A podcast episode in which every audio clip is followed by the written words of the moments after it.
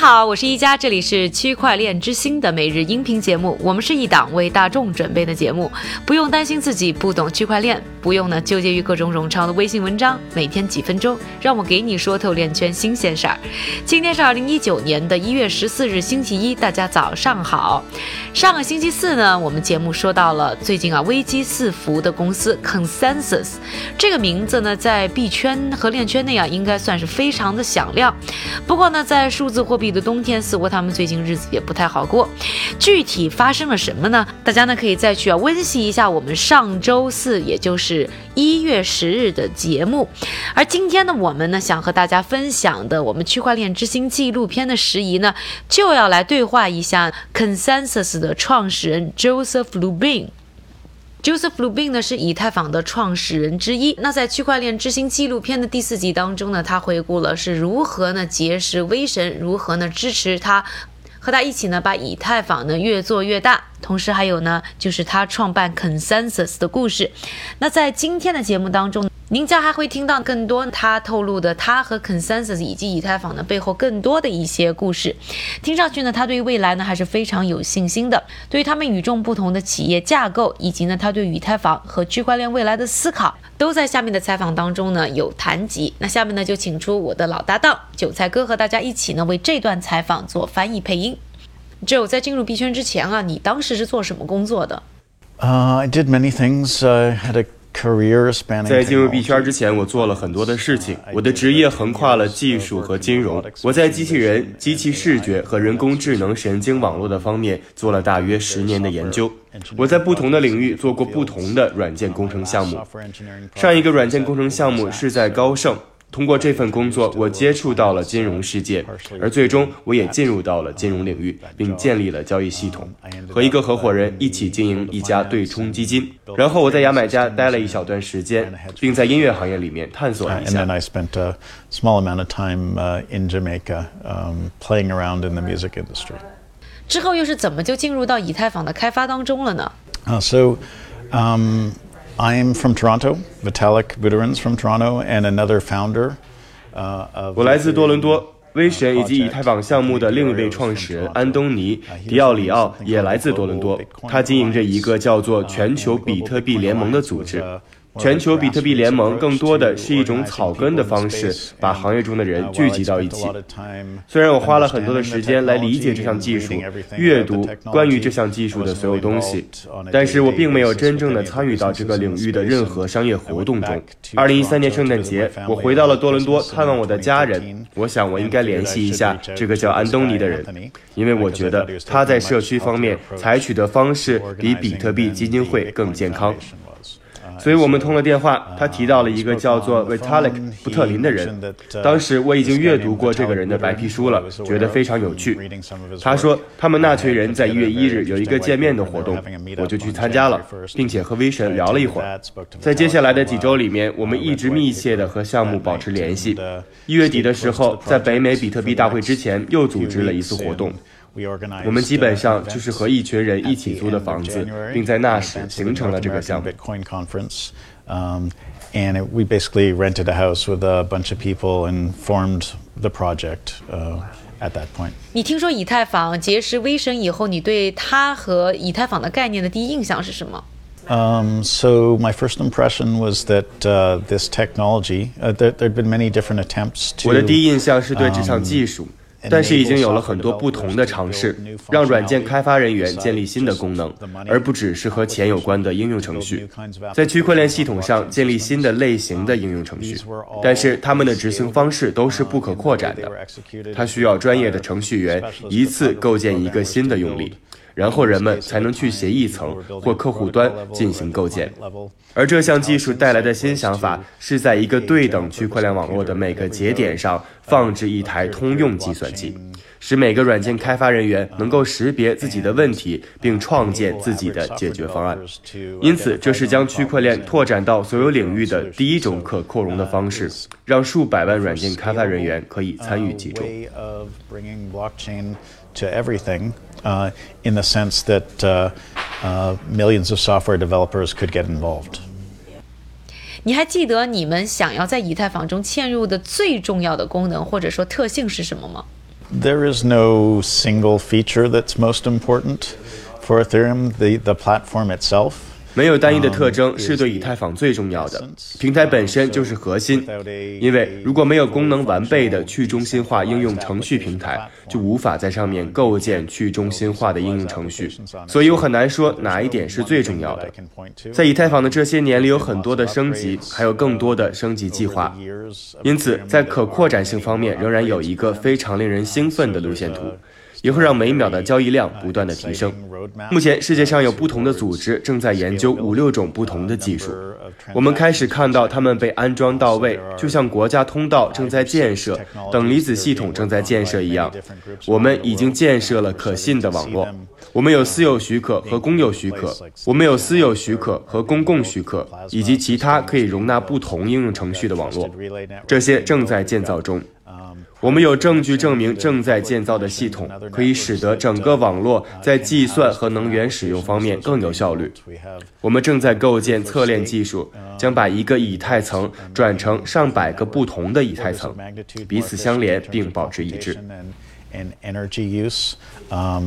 We have sharding being built, turning one Ethereum into a hundred or hundreds of different Ethereum that are all connected to one another and kept consistent.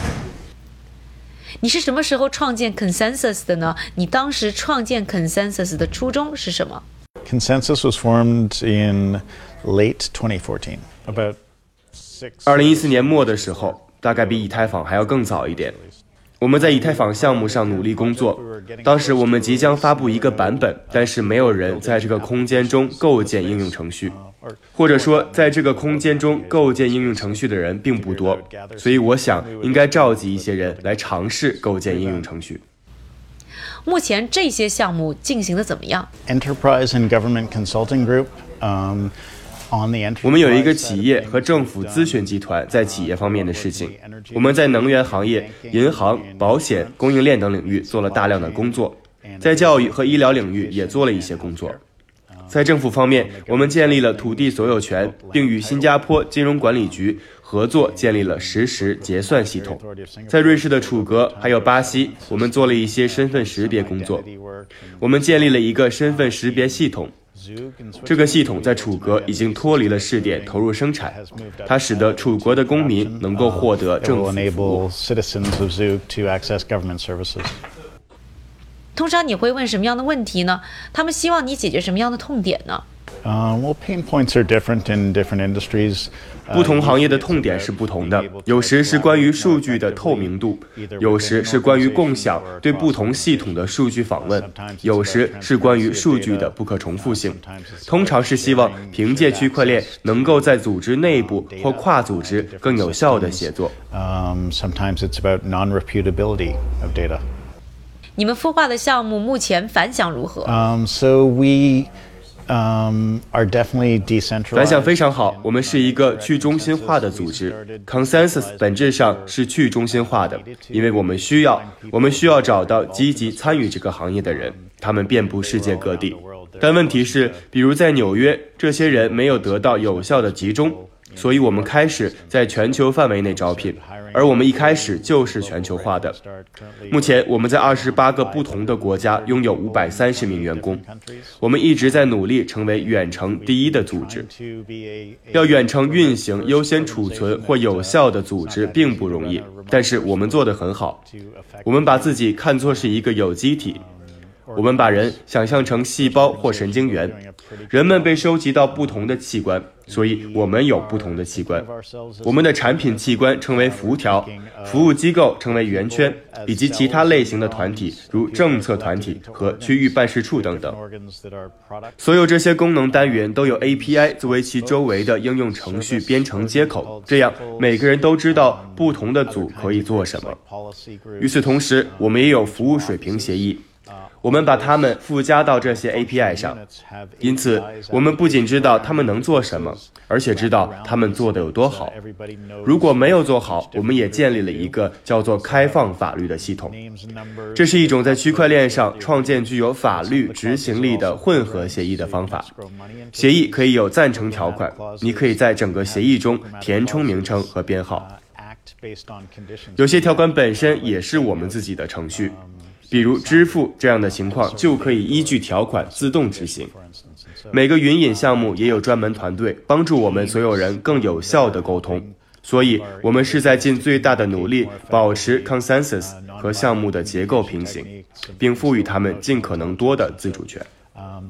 Doing our best to keep the mesh of consensus projects and groups as flat as we can, as non-structurally hierarchical as we can, and imbue them all with as much autonomy as possible. 你认为未来这些项目会影响到哪些产业？Every industry. 几乎所有产业，只要是那些需要彼此沟通和协作共享的企业。 如果它涉及信息技术系统，那么自然而然的就需要足够值得信任的共享基础设施，而这正是我们会带来价值的地方。Information technology systems are probably going to be best rendered on a a trustful, shareable infrastructure. 你认为目前 Consensus 运行这些项目的模式，未来是否可以被更多的企业采纳呢？Yeah, so I I think that um. 当然，我认为去中心化技术的力量是深远的。我认为它将改变企业和其他组织向客户提供服务的方式。除了在 Consensus 开创这一领域之外，我们还通过开发软件来开创这一领域，来运行我们的有机体组织。我们今后也会进行更多的试验，增加多条不同的业务线，因为这项技术意义深远，它正在扩展到很多相关的细分市场。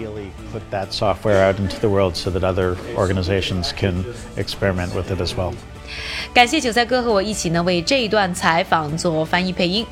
更多关于 Joseph Lubin 以及呢 Consensus 的故事呢，别忘了去腾讯去回顾我们区块链之星的纪录片第四集的内容，也可以呢关注我们的微博、微信账号去了解呢收看的方式。我们的微博呢是区块链之星 Next Block，微信呢是 Next Block N E X T B L O C。